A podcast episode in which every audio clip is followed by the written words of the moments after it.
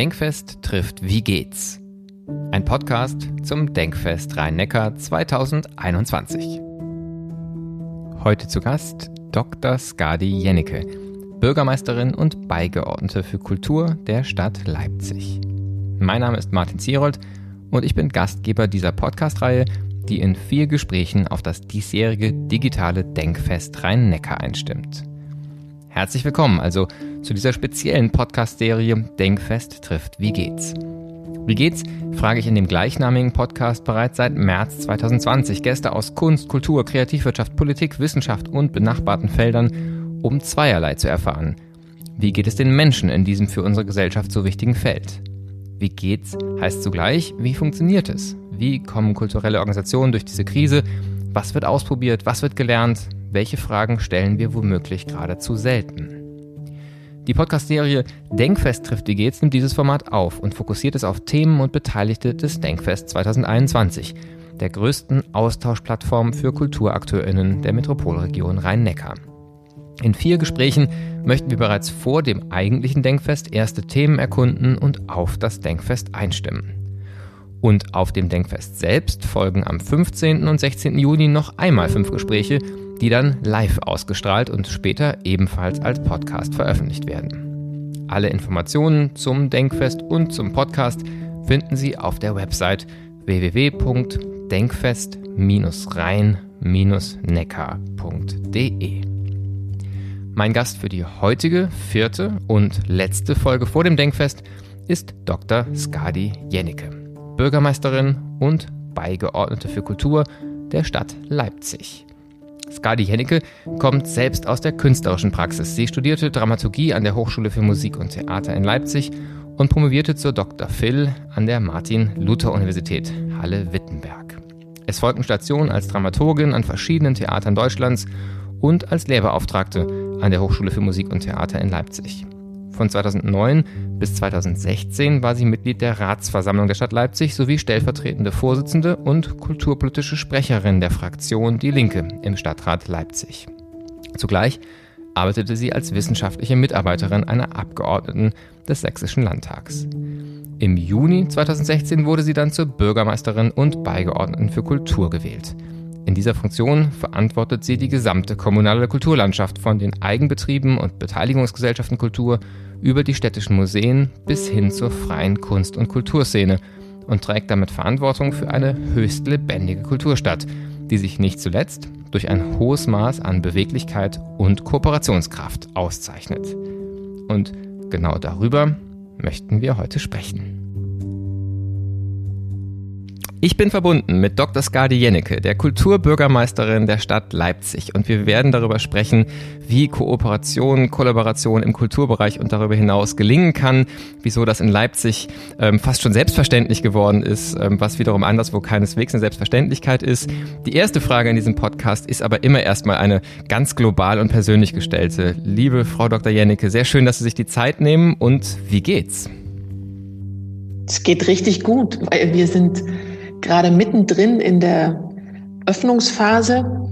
Ähm, wir hatten vor zwei Wochen die Leipziger Buchmesse mit Leipzig liest, also die Buchmesse selbst nicht, aber Leipzig liest extra. Wir hatten Veranstaltungen mit Publikum und wir haben jetzt ähm, vor der Nase das Bachfest, das morgen eröffnet, auch mit Publikum, wenn auch eingeschränkt, aber wir äh, haben, die Museen sind offen, die Theater öffnen, die Oper öffnet demnächst wieder. Und wir haben sogar ein, gerade gestern das Modellprojekt zur Clubkultur genehmigt bekommen, so dass wir auch einzelne Tanzveranstaltungen ähm, jetzt in, in, in greifbarer Nähe haben. Und insofern ist hier Aufbruchstimmung in Leipzig und Zuversicht und Hoffnung und es passt zum Motto des Bachfestes, das heißt nämlich Erlösung.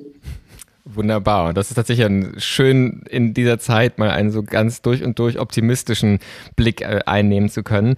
Wir wollen ja gleich über das Thema äh, Zusammenarbeit sprechen, aber wo jetzt gerade das Corona-Thema und die Öffnung natürlich eine Rolle spielt, würde ich vielleicht einen Aspekt nur ganz kurz rausgreifen, gar nicht mit Blick auf Tagesaktualität, sondern darauf, dass Sie in Leipzig ja auch ein Modellprojekt machen, das tatsächlich wissenschaftlich begleitet ist, wo verschiedene Dinge ausprobiert worden sind. Vielleicht, wenn Sie dazu einfach zwei, drei Sätze sagen möchten, weil es gab ja viel Kritik an manchen Modellprojekten vor einigen Wochen und Monaten, wo gesagt worden ist, da nennt man einfach alles Modell, was irgendwie mal ähm, versucht, die Türen aufzumachen. Ähm, und in Leipzig, glaube ich, ist es ja sehr viel differenzierter und ausgefeilter, fast so wie Christian Drosten das mal in seinem Podcast gefordert hat, wie es sein sollte. Ähm, können Sie vielleicht zwei, drei Worte sagen, so was es mit diesem Modellprojekt Corona auf sich hat? Ja, das hat Modellcharakter in vielerlei Hinsicht, weil es tatsächlich einmalig ist und passt auch gut zum Thema Kooperation. Wir arbeiten hier mit der Universität Leipzig zusammen, also mit dem Universitätsklinikum, mit äh, dem städtischen Klinikum St. Georg und mit dem äh, Fraunhofer Institut, äh, das das, das äh, uns wissen oder alle drei begleiten uns wissenschaftlich und es ist ein Zusammenschluss von ganz verschiedenen Kulturakteuren. Es sind städtische dabei, wie das Schauspiel Leipzig, sind aber auch freie dabei und es ist eben auch äh, ganz wesentlich äh, der, der, der einer der bekanntesten Clubs hier in Leipzig, die Distillery dabei. Und der, wir haben das insofern gut, glaube ich, angepackt, A, in dieser Kooperationsatmosphäre und Praxis, aber auch, dass wir es dynamisch gestaltet haben, dass wir nämlich immer wieder auf die sich entwickelnden Inzidenzlagen reagieren können, dass wir eben jetzt, wo sehr vieles schon möglich ist, dennoch unter diesen Modellprojekt Modellbedingungen arbeiten, um es eben wissenschaftlich fundiert äh, zu studieren und äh, Studien zu erheben und eine, eine solide Datenlage zu haben und gleichzeitig eben beim Clubbereich auch über die normalen und gesetzlich möglichen Öffnungsszenarien hinausgehen können, weil wir eben den Modellcharakter haben. Und ich glaube, in dieser Kombination ist das wirklich ein, ein Erfolgsprojekt. Aber es hat auch viel Arbeit gekostet. Das kann ich mir vorstellen, mit so vielen verschiedenen Akteuren in verschiedenen Kontexten dabei. Ähm, Sie haben ja gerade schon gesagt, dass das jetzt gelingen kann, ist wahrscheinlich auch ein Ergebnis davon, dass so eine gewisse, ich sag mal, Kooperationskultur vielleicht auch schon vorher etabliert war. Wir haben im Vorfeld ähm, ganz kurz nur gesprochen und ich habe gesagt, äh, der Denkfest-Podcast beschäftigt sich mit der Frage von Kooperation und äh, ihre erste Reaktion, äh, wenn ich das sagen darf, war ja, ne, das ist doch irgendwie selbstverständlich ähm, äh, als Thema. Und wir haben aber dann ja auch gesagt, das ist es vielleicht gar nicht so sehr überall, sondern das scheint auch schon fast eine Leipziger Spezialität zu sein, dass das für sie gar nicht mehr so ein großes Thema ist, äh, das man vor sich herträgt, sondern tatsächlich gelebte Praxis. Wenn Sie selber mal so ein bisschen Abstand reflektieren und sagen, wie sind Sie denn dahin gekommen, dass Sie eben zum Beispiel so ein Modellprojekt jetzt ganz selbstverständlich ähm, stemmen können, auch wenn es viel Arbeit ist, dass an ganz vielen anderen Stellen ja wirklich zwischen Kultureinrichtungen, zwischen anderen gesellschaftlichen Bereichen und Kultur in Leipzig kooperiert wird. Was, was musste passieren, sozusagen, dass es heute für Sie so eine alltäglich gelebte Praxis ist, die Zusammenarbeit? Na, zunächst erstmal, also da kommen ganz viele Dinge zusammen. Ein Aspekt ist, glaube ich, dass Kooperation hier quasi ein kulturpolitisches Grundrauschen und eine Grundprämisse ist und auch eine Erwartungshaltung. Ähm, zweitens, dass wir hier mit Akteuren zu tun haben in Leipzig, die Kooperation gerne leben. Ähm, also da gibt es diesen Abschottungsgedanken, den kann man sich in einer Stadt wie Leipzig, den will und kann man sich hier gar nicht leisten. Der ist sowohl, man ist dem Publikum gegenüber aufgeschlossen und wir wollen auch, äh, dass die Einrichtungen untereinander auf, aufeinander zugehen. Ich kann das gleich noch untersetzen. Äh, und, äh, und dann haben wir sehr viele Kooperationsprozesse auch wirklich angestoßen. Also das beginnt, ähm, also wirklich auch initiiert. Das beginnt damit, dass äh, es für mich tatsächlich eine ganz wichtige kulturpolitische Prämisse war, die Akteure der großen Häuser, ich sage bewusst nicht Hochkultur, sondern der großen städtischen Häuser, äh, Gewandhaus, Oper, Schauspiel, Theater der jungen Welt, mit denen der freien Kunst und Kultur zusammenzubringen.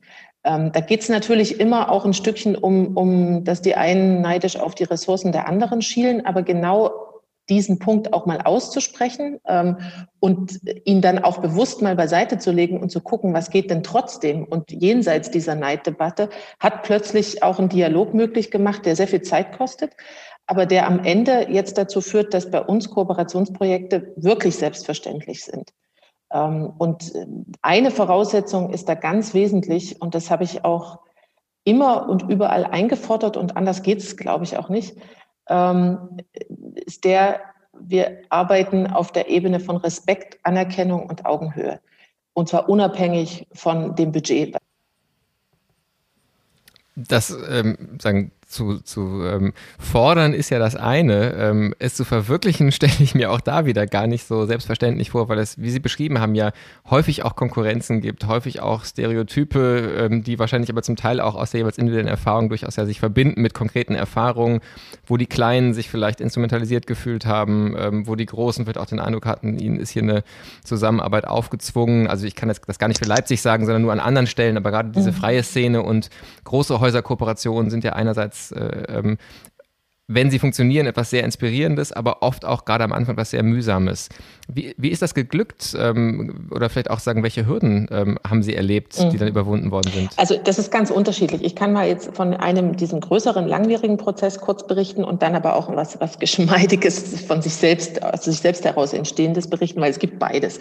Ähm, das eine, diese Kooperation zwischen großen Häusern und freier Kunst und Kultur im darstellenden und Musiktheaterbereich, ähm, da war es wirklich so, wir haben begonnen mit einer ähm, öffentlichen Veranstaltung, wo, ähm, weil da gab es auch ein großes Dialogbedürfnis, das war quasi der Auftakt zu, dieser, die, zu diesem Dialog und aus dieser öffentlichen Veranstaltung mit freier Kunst und Kultur und allen Intendanten ähm, der großen Häuser, was schon mag man sich heute rückblickend gar nicht mehr vorstellen, aber war schon auch ein Akt der Anerkennung, dass die Intendanten der großen Häuser sich mit den Akteuren und auch ja Geschäftsführern und Direktoren der, der freien Häuser an einen Tisch setzen oder in einen, einen Dialog öffentlich begeben.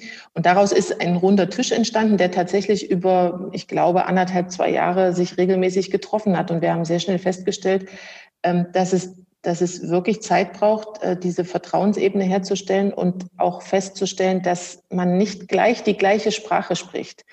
Ähm, und da hilft es aus meiner Sicht nur, dass man auch ähm, verdeckte Konflikte und verdeckte Interessen, die man sich, die die Akteure sich häufig dann auch nicht trauen auszusprechen, einfach ausspricht. Also und diese Art von Konfrontation gleichzeitig aber auch mit dem Rahmen zu setzen, dass es hier um eine vertrauensvolle Perspektive geht, ich glaube, das war ein bisschen der, der, der, äh, der Weg, den wir gegangen sind und der auch zum Erfolg geführt hat. Es gibt, wie gesagt, aber auch äh, die kleineren, geschmeidigeren sagen. Ich sage Ihnen ein Beispiel, in der städtischen Bibliothek haben wir ähm, uns mit einem Projekt, äh, das nennt sich Leipzig-Zimmer, auch, haben wir auch Förderung von der Bundeskulturstiftung, die gerade bei solchen Kooperationsprojekten wirklich ein wesentlicher Fördergeber ist und auch Impulsgeber ist mit ihren Programmen. Ähm, also dieses Leipzig-Zimmer ins Leben gerufen. Das ist ein, ein mobil eingerichteter zentraler Ort innerhalb der zentralen städtischen Bibliothek, hier auch bei uns im, im städtischen Zentrum am Leuschnerplatz. Und das ist die Einladung für Vereine, Initiativen, Verbände, Bürgerinnen, Gruppierungen, wie auch immer, sich diesen Raum zu mieten und damit zu machen, was sie wollen. Das hat eingeschlagen wie eine Bombe. Das war in 0, nix ausgebucht. Das ist auch ein sich selbst sozusagen organisiertes Buchungssystem. Ähm, ist dann leider durch Corona jäh zum Ende gekommen. Aber hier gab es einfach auch eine, aus der Frage, wie gewinne ich denn Publikum? Es war ein bisschen die Sorge am Anfang schon alleine, also aus der Bibliothek selbst heraus, den Wunsch nach Kooperation und nach neuen Publikumsgruppen und nach neuen ähm, auch Bevölkerungsgruppen. Und diese Kooperation hat, also man konnte sich, am, die Bibliothek konnte am Ende sich kaum retten vor Anfragen auch. Und ähm, da ist das wirklich im besten Sinne gelungen, dass eine städtische Einrichtung mit der Zivilgesellschaft ähm, ganz vielfältig und prosperierend zusammenarbeitet. Anders kann ich das gar nicht sagen. Ich war bei einigen Veranstaltungen dabei.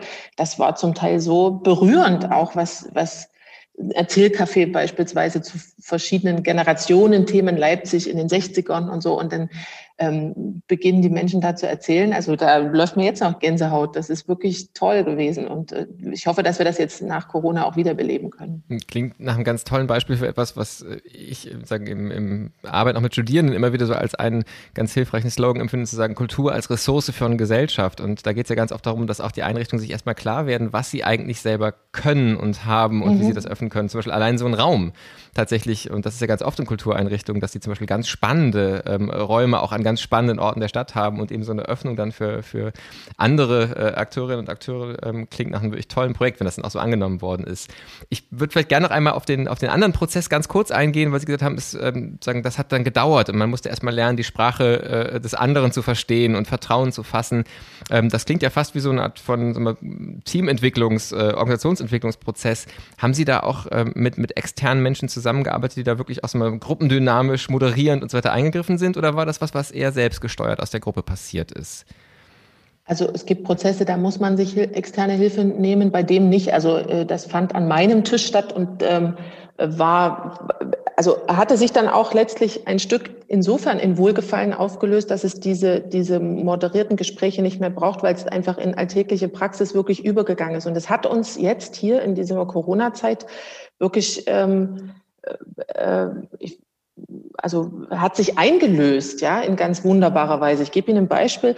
Äh, wir haben, äh, erstens gab es zweimal große ähm, Demonstrationen auch der Kultur, wo es ganz selbstverständlich war, dass sich die großen Häuser mit den freien Akteuren zusammengetan haben, auch mit Ressourcen unterstützt haben. Da ging es ähm, eigentlich hauptsächlich, denke ich, darum auch zu zeigen, wir sind noch da, uns gibt es, vergesst uns nicht. Das gab ja auch verschiedene Phasen in den Corona-Maßnahmen.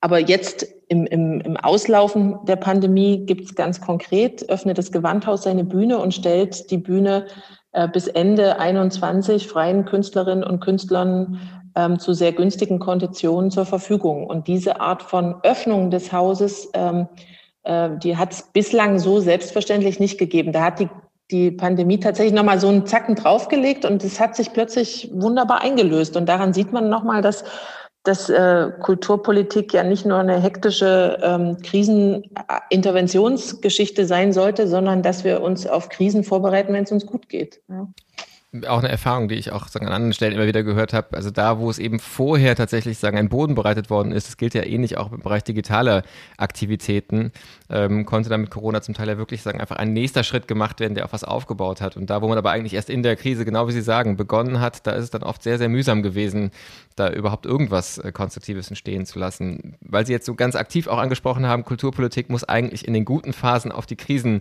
ähm, vorbereiten und, äh, und, und dafür sagen schon, schon Ansätze entwickeln.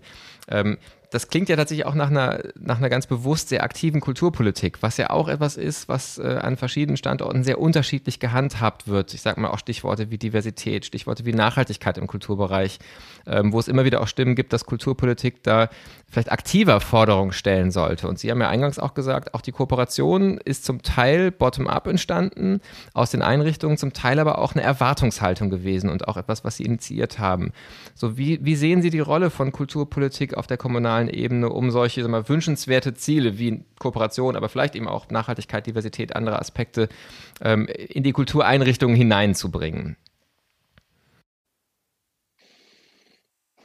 Hm, also ich kann Ihnen jetzt eigentlich nur sagen, wie ich das persönlich handhabe oder wie ich mich auch als oder wie ich auch städtisch Kulturpolitik verstehe. Und das ist ähm, genau in dieser Balance, wie Sie es jetzt gerade auch äh, wieder oder ja, wie Sie es beobachtet haben in dem, was ich äh, gesagt habe, dass es ähm, eigentlich ein sehr eher ein sensibles Hinhören ist, was passiert an der Basis und dann abwägen, was von diesen Bewegungsmomenten, Veränderungsfällen äh, ist geeignet und sinnvoll äh, auch sozusagen übertragen zu werden. Also das ist, glaube ich, die Steuerungsfunktion, die Kulturpolitik klug haben kann ähm, nicht jetzt sich Themen wild ausdenken und äh, Prozesse überstülpen und gleichzeitig natürlich auch nicht laufen lassen, sondern genau in der, in der Abwägung von dem, was man beobachtet, was man wahrnimmt, was ja auch die ähm, also ein Intendant oder eine bildende Künstlerin oder äh, die Leiterin hier der Galerie für zeitgenössische Kunst ist im Zweifelsfall am internationalen Kulturgeschehen, aber auch am, am, an dem, was Bürgerinnen und Bürger bewegt ähm, vielleicht viel näher dran und das noch kombiniert mit der Arbeit der soziokulturellen Zentren, von denen wir hier auch zehn in Leipzig haben. Ähm, und das zusammenzudenken und aufzunehmen und äh, daraus ähm, das zu destillieren und daraus entstehen dann kulturpolitische Herausforderungen finden. Das ist die Aufgabe, finde ich. Ähm, und äh, genau ist es ja auch in diesem Prozess äh, so gewesen. Da gab es eine Erwartungshaltung und es gab äh, sozusagen auch eine kulturpolitische Herausforderung. Und die haben wir dann gemeinsam gelöst. Und die kann sich natürlich dann auch nur einlösen, wenn sie gewünscht ist. Also man kann ja viel wollen. Wenn, wenn, wenn die Basis nicht will und wenn es nicht gebraucht wird, dann, ja, dann, dann versandet halt. Ja, ähm, nochmal das Thema sagen, auch Krise aufgreifend. Ähm, es gibt ja viele Stimmen, die auch ähm, sagen, nach der jetzigen Krise, sprich die Schließungskrise, nenne ich es mal, ähm, steht ja eigentlich die, die andere nächste große Krise schon äh, vor der Tür, nämlich die Finanzkrise, die dann auch wahrscheinlich zu Herausforderungen in der Finanzierung der Kultur führen kann. Vielleicht erstmal sagen, wie ist da die Situation in, in Leipzig? Also es gibt ja Städte wie München, die schon äh, deutliche Kürzungen sogar bekannt gegeben haben. Ähm, und was kann auch da wieder Kooperation für eine Rolle spielen? Also vielleicht, ich sag mal, auch in zwei Richtungen. Das eine, die eine Erfahrung ist, ähm, die ich an vielen Stellen immer wieder mache, dass gerade in Finanzkrisenzeiten dann ja doch die Kooperation auch schwieriger wird äh, und man stärker erstmal wieder auf das eigene guckt und das eigene Budget sichern möchte. Und das andere ist, dass natürlich unter so einer Überschrift Kooperation auch ganz schnell zu Kürzungen werden kann. Also im Sinne von sucht nach Synergien, damit wir weniger ausgeben. So, wie sehen Sie auf die, diese kommende Zeit finanziell ganz grundsätzlich und auch, was das mit dem Kooperationspotenzialen machen könnte? Der städtische Haushalt, in, also wir haben einen Doppelhaushalt 21, 22, ähm, hat zum Maßstab gemacht, dass er sich an dem, an, also es gibt keine Kürzungen. In keinem Bereich, ähm, auch nicht in der Kultur. Das war eine Prämisse der Verwaltungsspitze, die ich für klug und richtig halte, gerade in der Krise. Wir haben auch unser Investitionsvolumen eher vergrößert, denn verkleinert, einfach auch als kommunales Wirtschaftsunterstützungsprogramm. Auch das halte ich für richtig. Insofern sind wir im Moment nicht in der Situation, wie es andere Kommunen gewesen sind. Ich mache mir keine Illusion, dass vor uns schwierige Zeiten stehen. Aber ähm, genau dann, das ist ja auch haben wir jetzt im Prinzip auch schon umkreist. Genau dann lösen sich ja Kooperationen ein, weil sie nämlich das ein, ein, sozusagen einen Stoff produzieren, der in der Kultur leider selten ist und das ist Solidarität. Also wenn Sie, wenn die ähm, Einrichtungen in normalen Zeiten gut miteinander auskommen, haben sie auch in der Krise einen Schulterschluss, der ihnen beispielsweise in den Verhandlungen mit der Landesebene, wir haben ja ähm, wir sind ja als Leipzig der größte Nehmer des äh, sächsischen Kulturraumgesetzes. Wir erhalten von der Landesregierung 31 Millionen Euro. Das ist sehr viel, wenngleich unser Gesamtetat ist mit 150 Millionen Euro. Da ist es jetzt dann, da relativiert sich das auch ein Stückchen. Aber äh, für uns ist das eine wichtige Zuwendungsmarge.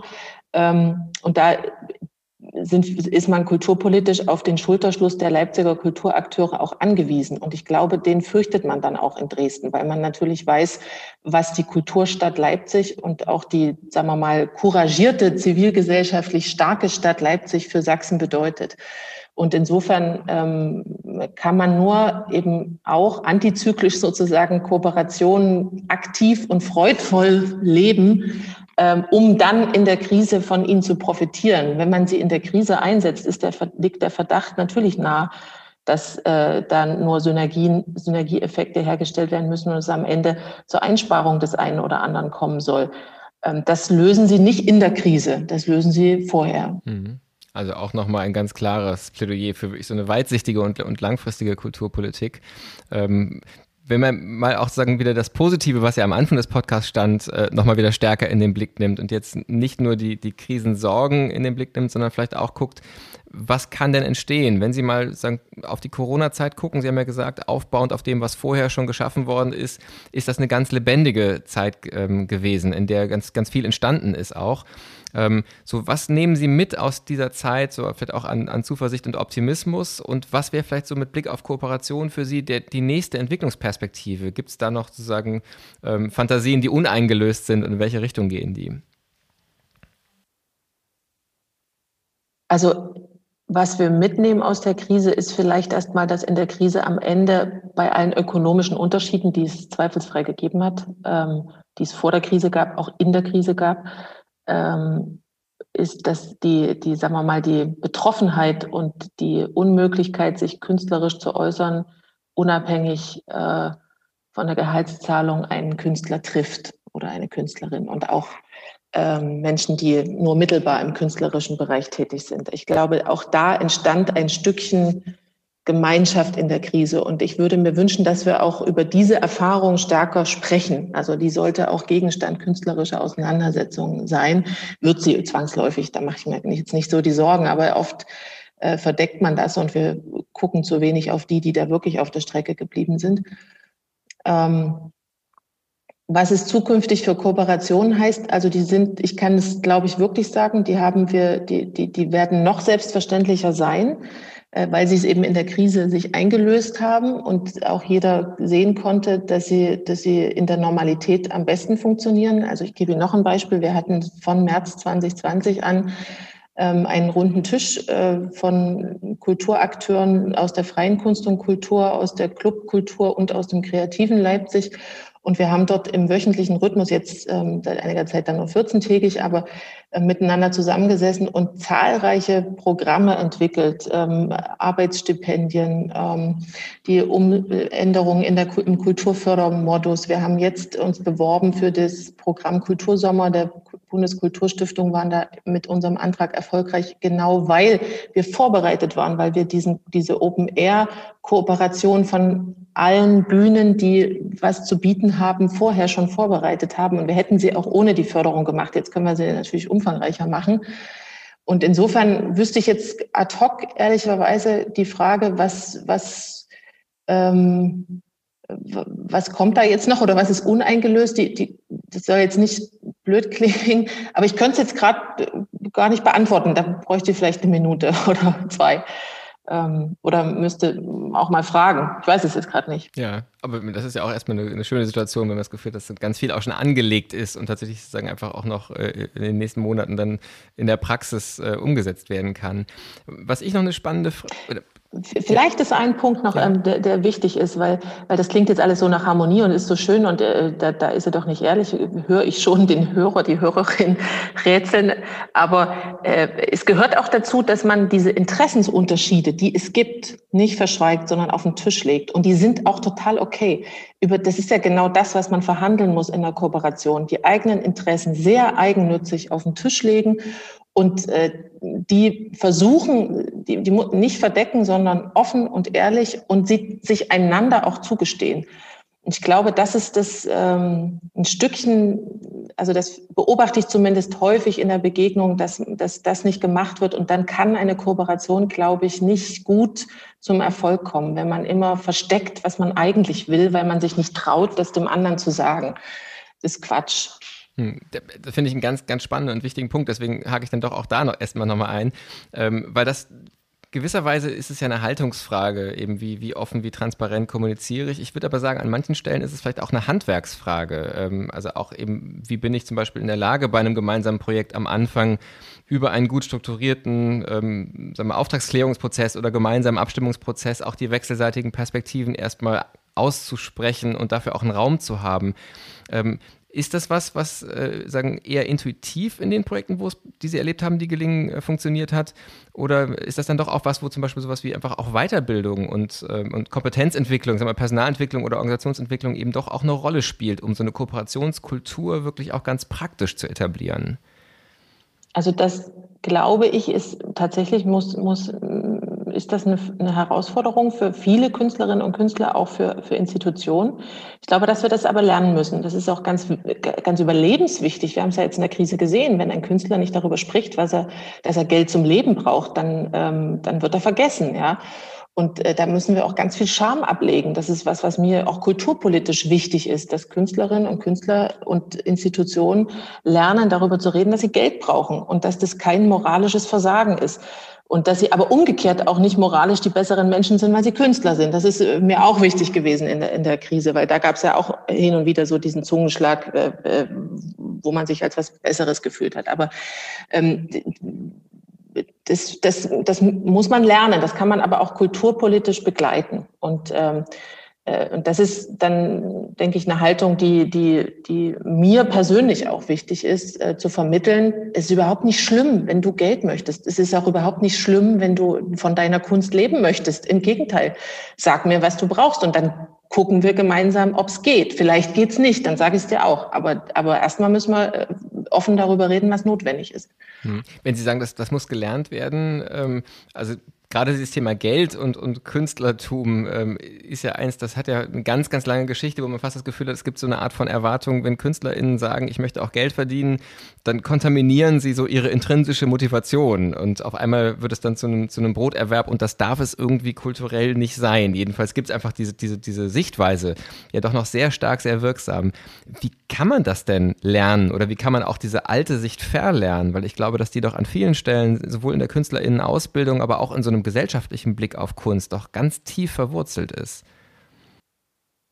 Naja, das braucht wahrscheinlich auch Zeit. Das fängt aber in der Ausbildung an. Das ist eine Frage auch des künstlerischen Selbstverständnisses. Also natürlich hat Kunst ganz viel mit, mit Selbstverwirklichung, intrinsischer Motivation und subjektivem Autonomiebestreben und so weiter zu tun. Das ist ja auch ganz wichtig.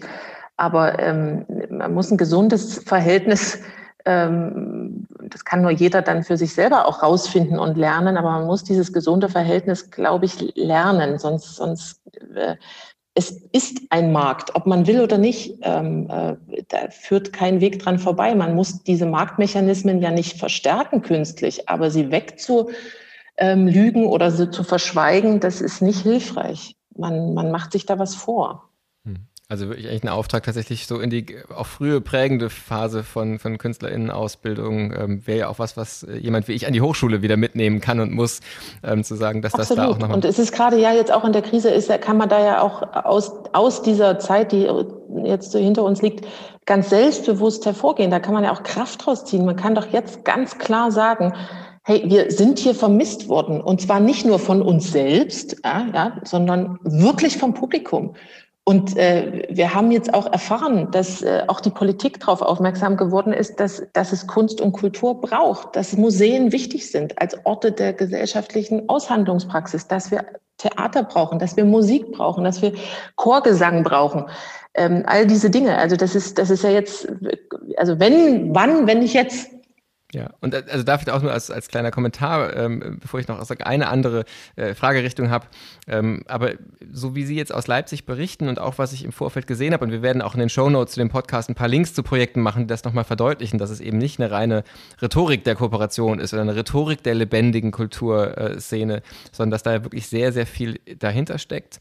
Ähm, und da ist mein Gefühl eben, dann ist es auch was, was wirklich auch bei, bei, bei Menschen im Alltag erfahren wird. Weil äh, ein, ein, eine Frustration, die ich manchmal hatte mit diesen Sonntagsreden, ähm, wir vermissen gerade alle die Kultur, ist, dass ich glaube, dass es schon auch eine ganze Reihe von, von Orten gibt, an denen das eigentlich in der Breite gar nicht mehr so ist ähm, so wo das wirklich eher ein Diskurs ist als eine echte Erfahrung im Alltag. Und mein Eindruck ist aber, dass tatsächlich, wie Sie als auch die Kulturstadt Leipzig beschreiben, es wahrscheinlich schon auch breiter in der, in der Gesellschaft verankert ist tatsächlich und eben auch im Leben von Menschen im, im, im Tun, nicht nur im, im Reden darüber ähm, eine Rolle spielt. Ähm, würden Sie wahrscheinlich auch das so würde sehen, ich ne? schon ja. sagen für Leipzig, aber es, es, ist schon richtig, was Sie sagen. Wir, wir gehen immer gerne davon aus, dass jeder Mensch äh, mit, ganz selbstverständlich das Bedürfnis nach Kunst und Kultur hat.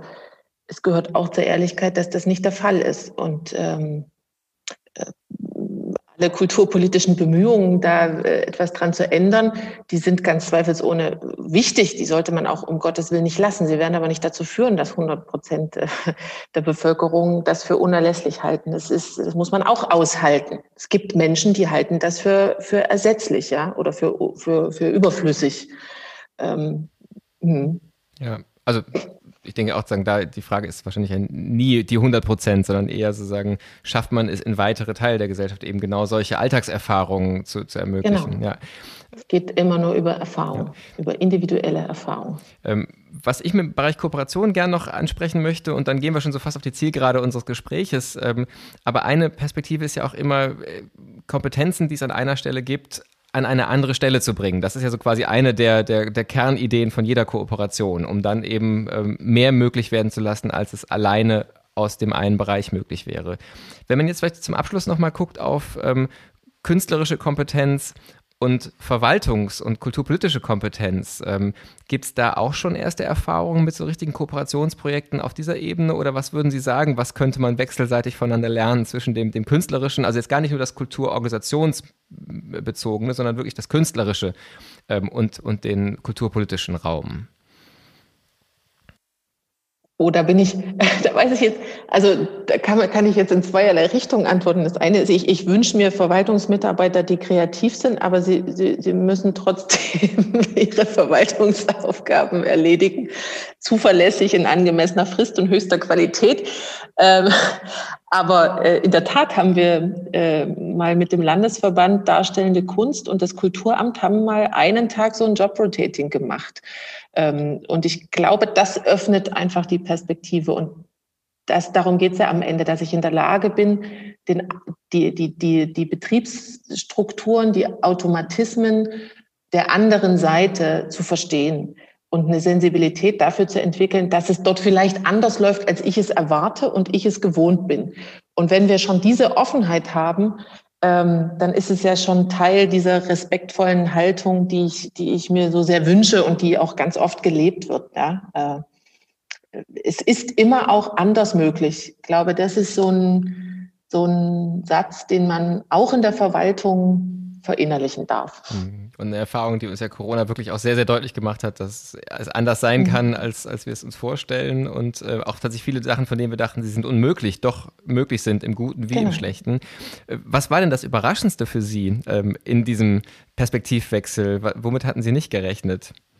Ich war da selber nicht dabei, das muss ich dazugeben, weil, weil ich, äh, aber äh, glaube, dass es, dass es für beide Seiten ganz genau diesen Aha-Effekt gegeben hat. Und ich kenne das, es gibt ja diese politische Aktion des Perspektivwechsels. Ähm, und ich komme ja auch aus, ich bin ja nicht in der Verwaltung aufgewachsen und sozialisiert, sondern im Kulturbereich. Und da kenne ich sozusagen immer, kenne den Moment des Perspektivwechsels. Und der ist immer, man hat Angst davor und denkt, oh, bestimmt unangenehm. Ist auch im ersten Moment unangenehm. Aber im Rückblick war es dann immer erhellend, ja, und man kriegt so eine andere Demut vor dem, wie, wie vor dem anderen fällt. Und das ist, das erdet ein. Sagen, so Perspektivwechsel sind ja immer auch sagen Verlern- und Neulernmomente. Mhm. Mhm. Was, was mussten Sie denn lernen oder was war vielleicht aber auch spannend zu lernen, als Sie Ihren Wechsel vollzogen haben in jetzt dieses politische Amt? Langsamkeit. Langsamkeit. Das, tatsächlich. Aber ich habe es auch gelernt, dass das eine Qualität ist, weil äh, die Redundanz der Verwaltung hat, ist ein, ist ein Garant, nicht immer, aber meistens für, für Qualität. Und das ist, eine, das ist wirklich eine, eine, eine irre Erkenntnis gewesen, wirklich. Und auch wenn, wenn wir können das übersetzen auf die Demokratie. Ähm, wir erleben eine unheimlich langsame Demokratie. Das nervt uns ganz oft und ähm, äh, finden wir ganz furchtbar, dass die Dinge sich nicht sofort und jetzt gleich einlösen. Aber wir erleben doch jetzt auch, dass das auch ein Vorteil ist, ja, dass sich Dinge nicht je ändern können, also die großen Dinge, ja, systemisch veranlagten Dinge. Und ich glaube, dass das, dass äh, unsere Grundgesetzväter da sehr klug, weise und vorausschauend waren. Ja, sehr spannend, fast eigentlich schon ein Schlusswort, aber die letzte Frage möchte ich trotzdem noch stellen, ähm, auch wenn das, glaube ich, gerade nochmal eine ganz, ganz spannende Perspektive war. Aber am Ende des Podcasts schlagen wir immer den Bogen nochmal zurück auf die eher persönliche Ebene. Äh, so wie am Anfang die Frage, wie geht's steht, steht am Ende immer die Frage, wo finden Sie Inspiration? Da steckt natürlich auch ein bisschen der Gedanke hinter, dass viele Inspirationsquellen ja nicht mehr so oder ähm, so vielfältig zugänglich waren, auch eine ganz lange Zeit. Was sind denn für Sie so Momente, wo Sie einfach auf ganz neue Gedanken kommen, vielleicht auch Abstand finden und dann eben auch auch äh, ja, inspiriert werden? Ähm, wenn, ich, wenn, wenn, ganz, wenn ich weit weg von der Welt bin, dann, dann schaffe ich es, mich in ein Buch zu vertiefen. Das sind schon sehr seltene, aber doch sehr beglückende Momente.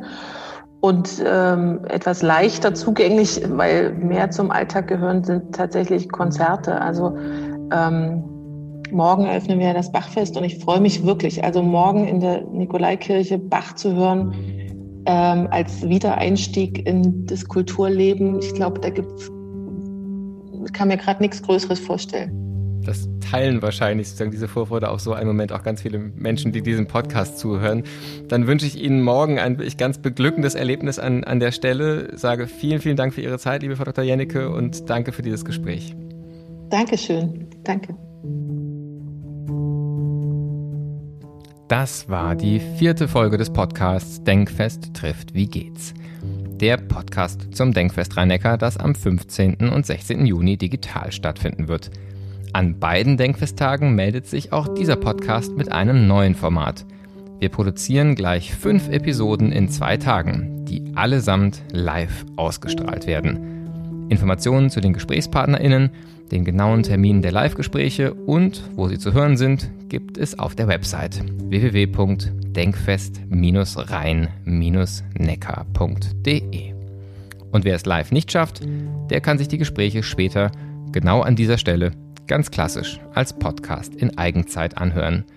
Ich freue mich auf die nächsten Gespräche. Ich freue mich auf das Denkfest. Bis dahin, passen Sie gut auf sich auf.